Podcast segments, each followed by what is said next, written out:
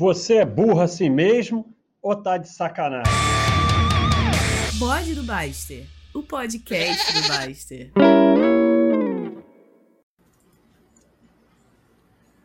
Ao vivo. Alô, alô. Então, pessoal, um abraço aí, obrigado aí pela presença. Hoje o bode é ao vivo com o Rodrigo Semeghini, então não pode ter palhaçada. Quem veio atrás de palhaçada não vai ter palhaçada. Hoje vai ser tudo sério, não vai ter alô, moto e nem nem vai sumir tudo, nem nada disso. Então, é, a gente pediu pro tem a gente começou aí os torneios de pôquer, volta e meia tem discussão sobre pôquer. Então eu chamei o Rodrigo Semeghini, que é um dos expoentes aí do pôquer no Brasil e até do mundo, porque o poker você joga com pessoas do mundo todo, né? E ele vai nos ajudar a entender essa questão aí do jogador de poker e outras coisas também, porque ele não é só jogador de poker, é empresário também e tem resultados espetaculares e um, um, um cara muito sério, né? Eu, eu, eu conheci ele conheci antes, né? Mas assim a, a primeira imagem assim que ficou forte para mim, a gente tinha uma um pessoal discutindo mãos de poker, né? E aí tinha aqueles metida pró discutindo a mão e eu não entendia nada do que eles falavam, nada, absolutamente nada. Ficava lá aquela discussão de range, não sei o que, não sei o que lá, e tinha muito negócio de deles é, terem a arrogância, arrogância de dizer o que, que o Donkey estava pensando. O Donkey, no caso, sou eu, né? E, e eu sempre dizia para eles: olha, vocês estão completamente enganados. Vocês entendem muito de poker, mas não entendem nada do Donkey. Porque o Donkey não está pensando nada disso, o Donkey não sabe nada disso.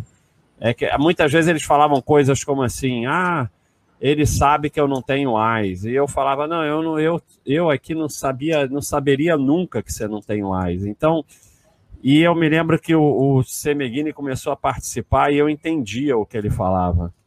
Né? E era muito simples e dava para entender. E, e, e, isso me mostrou logo que era uma pessoa diferenciada não só no poker, né? porque o poker é só uma, uma parte assim da vida dele. Porque não tinha aquela arrogância do apesar dele ter resultados melhores que os outros, não tinha aquela arrogância de ter que parecer que é fera e falar complicado. Era o único ali que eu entendia o que estava falando e que falava de forma simples e que não estava preocupado em complicar, mas em, em fazer do, da forma mais simples possível. Isso ficou marcado para mim, então eu acho que é uma lição que a gente coloca sempre aqui no site. Então, fala aí, se apresenta aí, por favor, Rodrigo. Fala aí para o pessoal. E aí, faz uma apresentação para depois a gente ir para as perguntas. Tá legal. Bom dia a todos. É, primeiramente, é um prazer é, estar aqui nesse podcast. É, meu nome é Rodrigo Semeghini. Eu sou jogador profissional de pôquer, instrutor. Eu tenho, é, eu sou sócio e instrutor de um time de pôquer chamado Guerreiros Poker Team, junto com meu amigo, que também é instrutor do time, Nicolau Villa-Lobos. E eu sou profissional, eu jogo pôquer há 10, 11 anos, mas eu sou profissional há 5.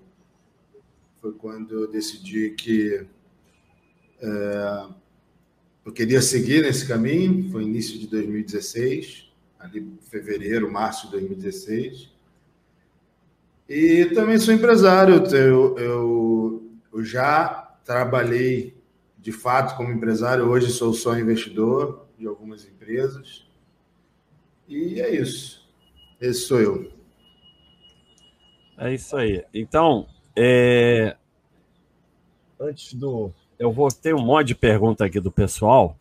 E quem quiser pode botar a pergunta aí agora, que eu vou, eu vou responder primeiro as que já tinham sido colocadas, mas quem quiser coloca aí agora. É... Fica. Primeira coisa, o, o CMH, eu esqueci de falar isso, então o Semeghini tem um, um time de pôquer, né? O Guerreiros. E fala aí, se alguém quiser se habilitar a fazer parte, como é que faz?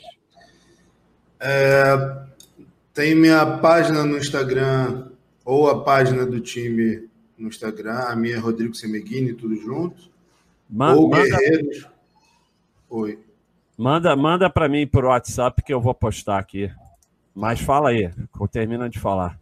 Ou na página do próprio time, na bio tem um linkzinho que direciona para um formulário e aí você pode se inscrever lá. Mas o qualquer um pode se inscrever, aí vocês avaliam se pode fazer parte ou não? Sim, qualquer um, mas a gente não, a gente não, não chama nem para entrevista se não tiver experiência, né? Porque a gente não pega jogadores é, 100% cruz, tem que ter alguma experiência. Não precisa ser um exímio jogador, mega vencedor, mas ele já tem que ter um histórico ali de, de jogos relevante, alguns milhares de jogos online. E, e o sujeito, ele, ele para conseguir ficar no time, ele vai ter que fazer só isso ou ele, se for uma pessoa que tem outro trabalho, consegue? Na maioria das vezes, a gente exige que faça só isso, mas em alguns casos em que seja um, um jogador acima da média, a gente abre exceção, mas é bem raro. Pois é, então eu queria entrar nesse, porque é uma discussão que tem muito aqui no site e tem opiniões de todos os lados. É, normalmente são jovens, né? É, mas aí você diz tem que dedicar integral, não ter outro trabalho, mas aí nem, nem estudar também, se o cara está fazendo faculdade, uma coisa dessa, como fica? É difícil, porque além de jogar, a gente tem aulas, né? E, então, ele, o jogador do time ele tem. É, é obrigatória a aula, como se fosse um colégio, né? Tem que fazer. Às vezes tem que fazer relatório, e as aulas são ao vivo, e são gravadas também para quem faltar, mas é, é, obrigatório ele participar. Então, ele tem aula de manhã, joga tarde e à noite. Então, é difícil é, o cara ser estudante ou, ou ter um emprego. Né? Então, é quer dizer... conciliar. É assim, eu acho que até para a saúde do cara pode ficar demais, sabe? Porque Jogar poker é muito intenso, demanda muitas horas, muita dedicação. E você fazer ter essa atividade e ter um emprego ou fazer uma faculdade ao mesmo tempo, o cara não vai ter vida nenhuma social. Então, o objetivo é que ele seja jogador de poker full time.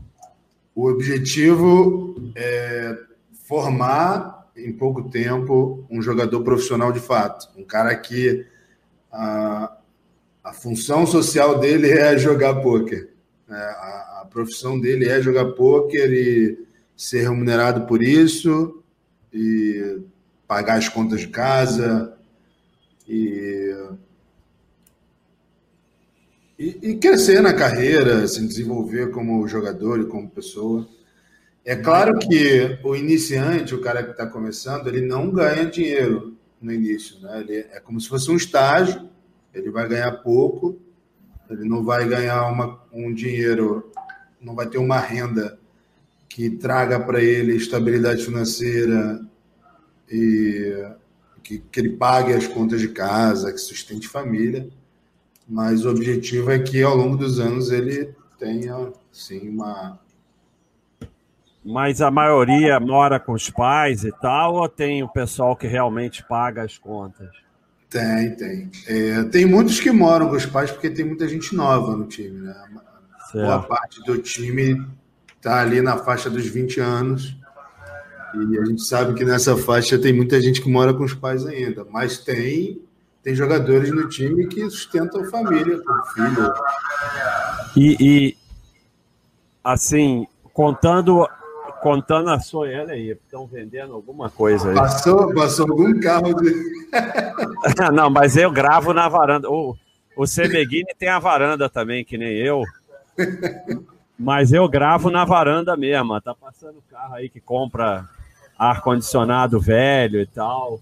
E aí faz parte do podcast. A moto passando já faz parte e tal. O pessoal já está acostumado. Mas qual é o. Assim, contando a sua equipe e contando o geral, todo mundo, qual é o percentual que realmente você acha que consegue? É, sem ser jogadores de times, né? De um modo geral, eu acho que é 5% ou menos. Mas você acha que, quer dizer, você, você na sua equipe esse percentual tem que ser muito maior, né? Senão não sim, teria sentido. É. Do, dentro do time, é, esse é um bom número para pesquisar, mas eu chutaria algo em torno de 60% a 70% dá certo. Mas, assim, você tem essa, esse pessoal, assim, no, no seu ver, no seu ver em relação a eles, porque você, de certa forma, está sendo um educador. E eu, eu tenho certeza que você não está ali só ensinando poker para eles, né? E você, de certa forma, está sendo um educador. A seu ver, é, eles devem, os que vencem, os que conseguem, né? o que não consegue, que é vagabundo e tal, não interessa. Estou dizendo o cara sério, que tem talento e que se esforça e consegue. A seu ver, ele deve continuar só com poker ou ele vai ganhando dinheiro com poker e o ideal é que ele evolua para diversificar esse ganho dele? Bom, eu acho que vai depender, vai depender de cada um.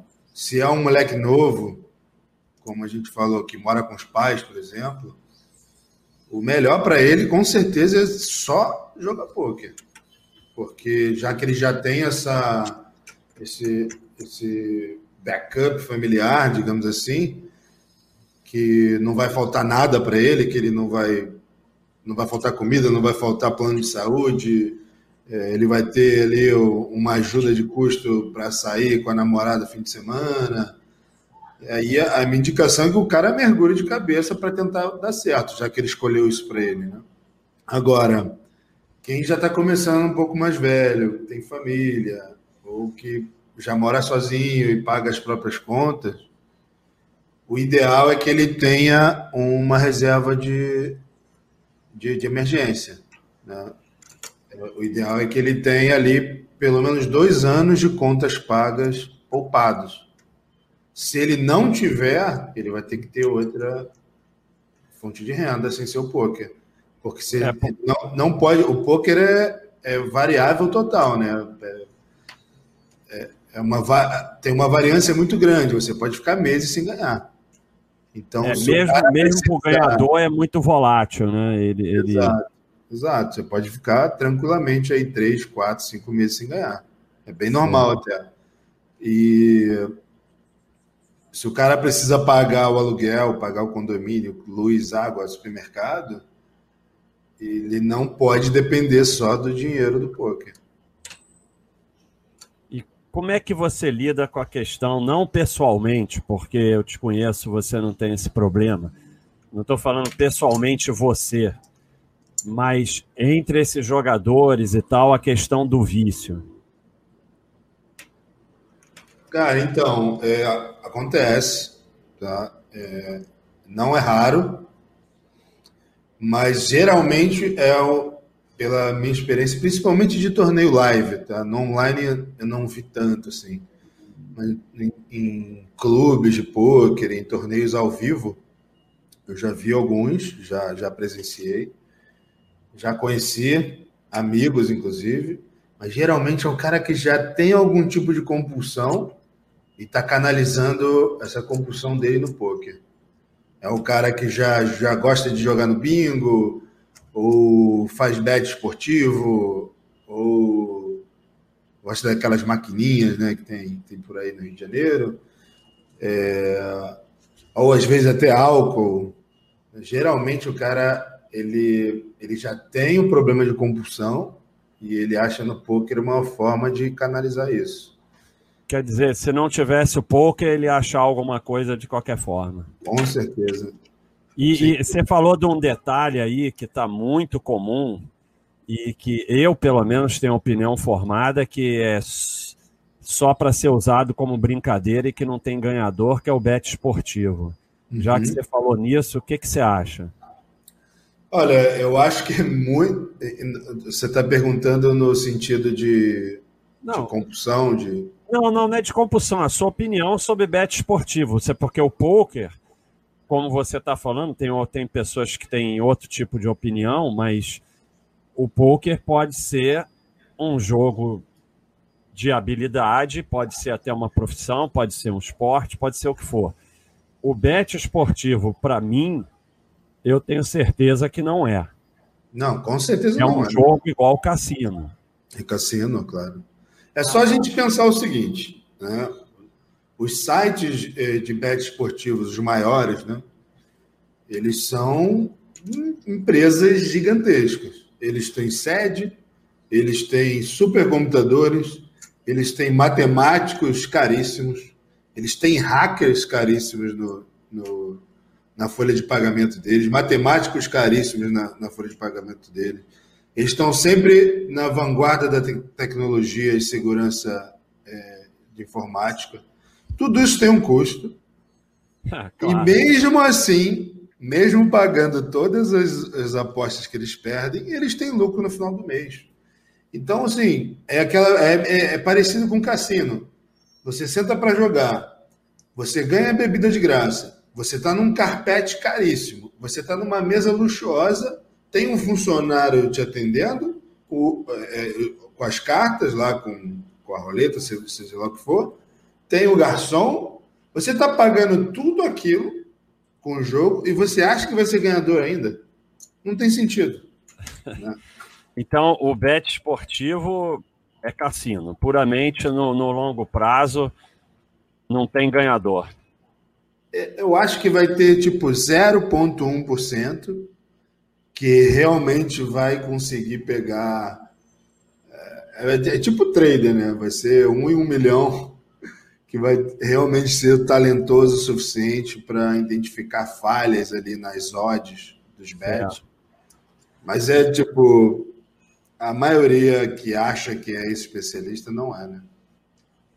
E outra coisa, a, a, a visão, o preconceito, a coisa, como anda em cima do poker no Brasil e no mundo, assim, é, você fala, eu sou jogador de poker, ou fala, eu sou empresário, você fala, o pessoal olha enviesado, como é que tá isso? É, eu, eu geralmente não falo direto, assim, se não for se não for alguém do meio. Se eu conhecer uma pessoa agora que provavelmente nunca jogou poker na vida, eu falo que sou empresário, porque.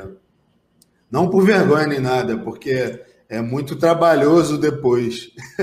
Quando eu falo que eu sou jogador de pôquer, aí vem aquela avalanche de perguntas.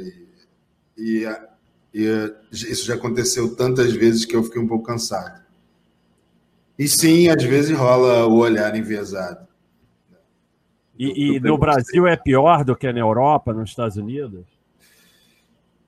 Olha, do que a Europa, eu não sei dizer, mas do que nos Estados Unidos, com certeza é. Nos Estados Unidos, o poker ele já é culturalmente muito mais é, bem aceito. Né? O, o, americano entende o que é o poker, de um modo geral, não só o, o nicho, né? como é aqui. Aqui no Brasil é muito nichado. Né? No Brasil, o pôquer é conhecido pelos jogadores de pôquer e pelos amigos e familiares. Nos Estados Unidos, não, é, é cultural. Pôquer faz parte da, da cultura americana. Inclusive, os jogadores de pôquer mais famosos lá, os caras são que nem jogadores de futebol aqui. O cara anda na rua, foto, autógrafo. É, celebridade, né? Celebridade. Os caras mais famosos lá são celebridades mesmo. Bom, vou passar aqui as perguntas do pessoal. O Wellington, isso é, é legal até para você dar uma dica sobre isso. Ele está ele tá perguntando quando você percebeu que mandava bem e decidiu fazer o hobby virar algo profissional. Aí eu ah, queria até que você desse um conselho, porque tem muita gente que joga de brincadeira e assim, como é que o cara pode pensar, não, vou tentar virar profissional ou não, e como é que aconteceu para você? É, então, conheci o poker lá para 2009 e era só brincadeira, só jogava para brincar mesmo. É... E ao longo do tempo, eu tinha um home game aqui na Barra da Tijuca e bem baratinho, era coisa de 20 reais, 10, nem lembro, era bem baratinho. E sempre tinha um cara, essa história é até legal, tinha um cara que inclusive economista, entendia uh, bem de matemática, estudou fora, bem inteligente, e tinha um cara que sempre ganhava. Sempre ganhava. Era assim, impressionante. Todo domingo o cara ganhava. E aquilo me, me acendeu um negócio. Pô, por que, que esse cara sempre ganha, né? E ele era bem inteligente, ele argumentava tal. Aí eu percebi que tinha alguma coisa. Aí eu fui procurar é, fui procurar algum tipo de conhecimento na internet, né? Aí eu achei um artigo de é, introdução ao, ao, Texas Hold'em, eu não lembro exatamente quem escreveu agora, mas era um artigo de umas 30, 40 páginas, e eu li aquele artigo, fiz algumas anotações, e a partir dali eu passei a ganhar todo domingo. E era assim, um conhecimento muito pequeno, assim, comparado com o que eu tenho hoje, é, é quase zero. Só que a galera que eu jogava no home game não sabia nada. Então, para quem não sabe nada, um é muito. e a partir daí eu passei a ganhar sempre. Eu falei, cara, isso aqui é interessante. Aí eu saí do home game e comecei para clube. Aí comecei a jogar campeonato estadual, mas assim, sem pretensão nenhuma de, de tornar profissional. Eu tinha meu negócio, né? trabalhava pra caramba. E eu comecei a ganhar com uma frequência maior do que eu imaginava, assim, até fora do home game. Né? Eu acabei sendo em 2013 campeão carioca, depois fui bicampeão em 2017, mas aí eu já era profissional. E, mas assim, eu eu ganhava com uma frequência bem acima da média, né? Você deve lembrar, né? Lembro, lembro bem. E aí, aí teve esse projeto aí que você me convidou na época, lá da escola de poker. Eu, você até citou no, no início aqui do podcast. Isso. E eu lembro que na discussão de mãos que rolava lá, eu sim, a, os pseudos profissionais, né, que você falou, eles usavam um argumento assim que eu falava, porra, cara, isso tá errado. Eles não, é, ele, como você falou, ah, eu acho que ele, o, o fulano tá pensando isso. Aí, eu, aí eu, o cara falava lá, eu pensava, porra, ele, o cara não tá pensando isso que ele acha que tá pensando, sabe? Eu comecei a perceber que eu tinha uma percepção de leitura de jogadores bem acima da média. E que era isso que, apesar de na teoria, quando eu falo na teoria, na teoria do jogo mesmo, na teoria matemática do jogo, eu estava longe de ser um conhecedor, na questão pessoal ali de ser humano, eu estava muito à frente. Né? E aí eu pensei, cara, se eu estudar o jogo, a parte matemática, eu acho que eu tenho chance de me dar bem. Foi quando em 2016 eu eu praticamente saí das minhas tarefas empresariais e dei uma chance para o poker. Certo. Agora, isso que você falou, isso obviamente é uma coisa que eu percebi, que eu já joguei contigo. Essa coisa de estudar, a gente aprende. Mas essa percepção que você tem, se treina ou é um talento nato? Porque eu, por exemplo, tenho zero disso. É, eu não sei, Basta. Essa pergunta é muito difícil. Eu, eu não sei exatamente que momento da vida eu adquiri isso. mas eu sempre fui, desde que eu me lembro assim de adolescente, eu sempre fui muito bom em, em, em ler pessoas assim, sabe?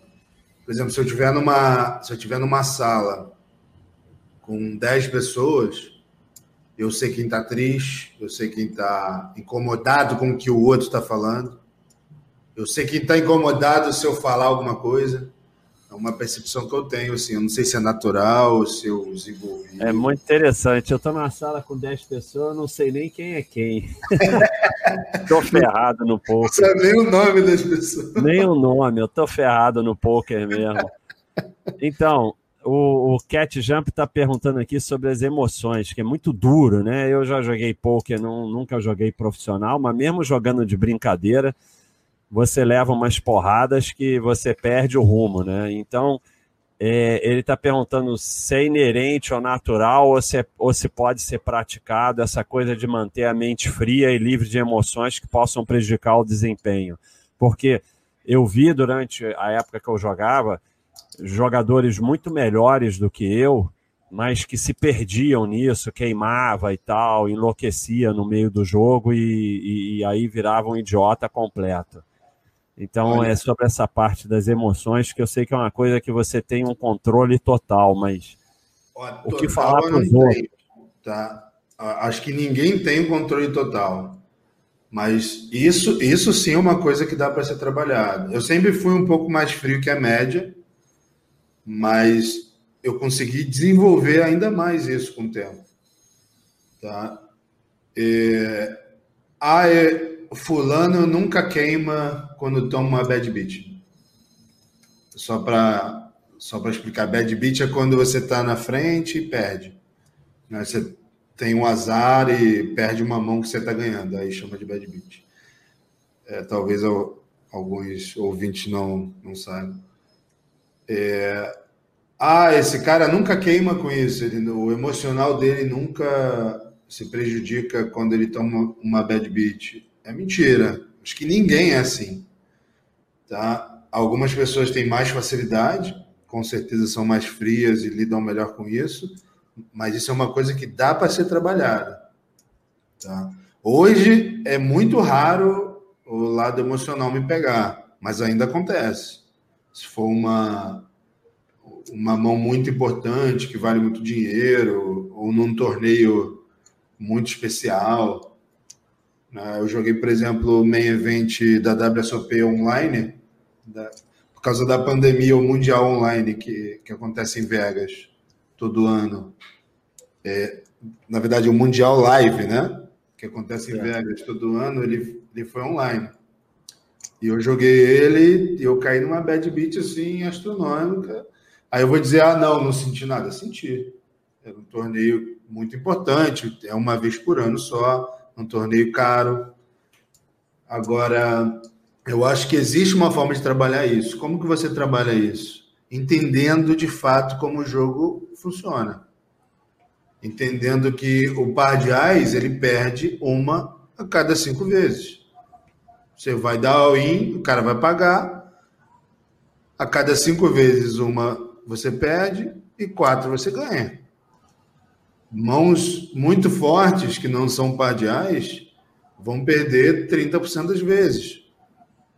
Às vezes, é, contra um determinado conjunto de mãos, vai perder 50% das vezes, 40% das vezes. E é normal. Então, você entender que ao longo do tempo você vai tomar muita bad beat, faz você compreender que você não pode deixar aquilo te afetar. E, Porque, e, imagina. E tem tá? aquilo que o bom jogador toma mais bad beat, né? Sim, sim. Porque ele vai estar mais vezes na frente, vai ter mãos melhores. Né? É, vai, na média, ele vai ter mais mãos melhores do que, do que os outros oponentes e ele vai tomar mais bad. É, esse, esse lado a gente fala muito aqui, né, no, no site, né, de eu tem até um, um, um podcast anterior sobre isso. Colocar as chances a seu favor, mas você não tem controle sobre o resultado. Exato. Só sobre colocar as chances a seu favor. É, é, é, falado é fácil, né? Mas no pouco é dureza. Né? É. E assim, às vezes você faz uma sessão que você joga muitos torneios no mesmo dia e você vai tomar 10, 15, 20 bad beats no mesmo dia. Se cada vez que você tomar uma bad, você sentir o impacto emocional, você vai morrer com 30 anos de idade, cara. esse, esse cara que não desenvolve isso, porque tem diversas vertentes do bom jogador, né?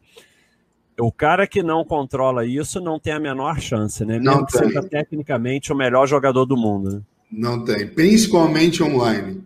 Tá? Porque no live o cara pode ficar queimado, mas ele vai para casa, o torneio acabou. No online ele, ele toma uma bad beat, mas ele tem que jogar mais 20 torneios no dia. E ele vai É. jogar com o emocional abalado, então esquece. Esse cara, ele ele tem que resolver isso antes de, de aprender a jogar.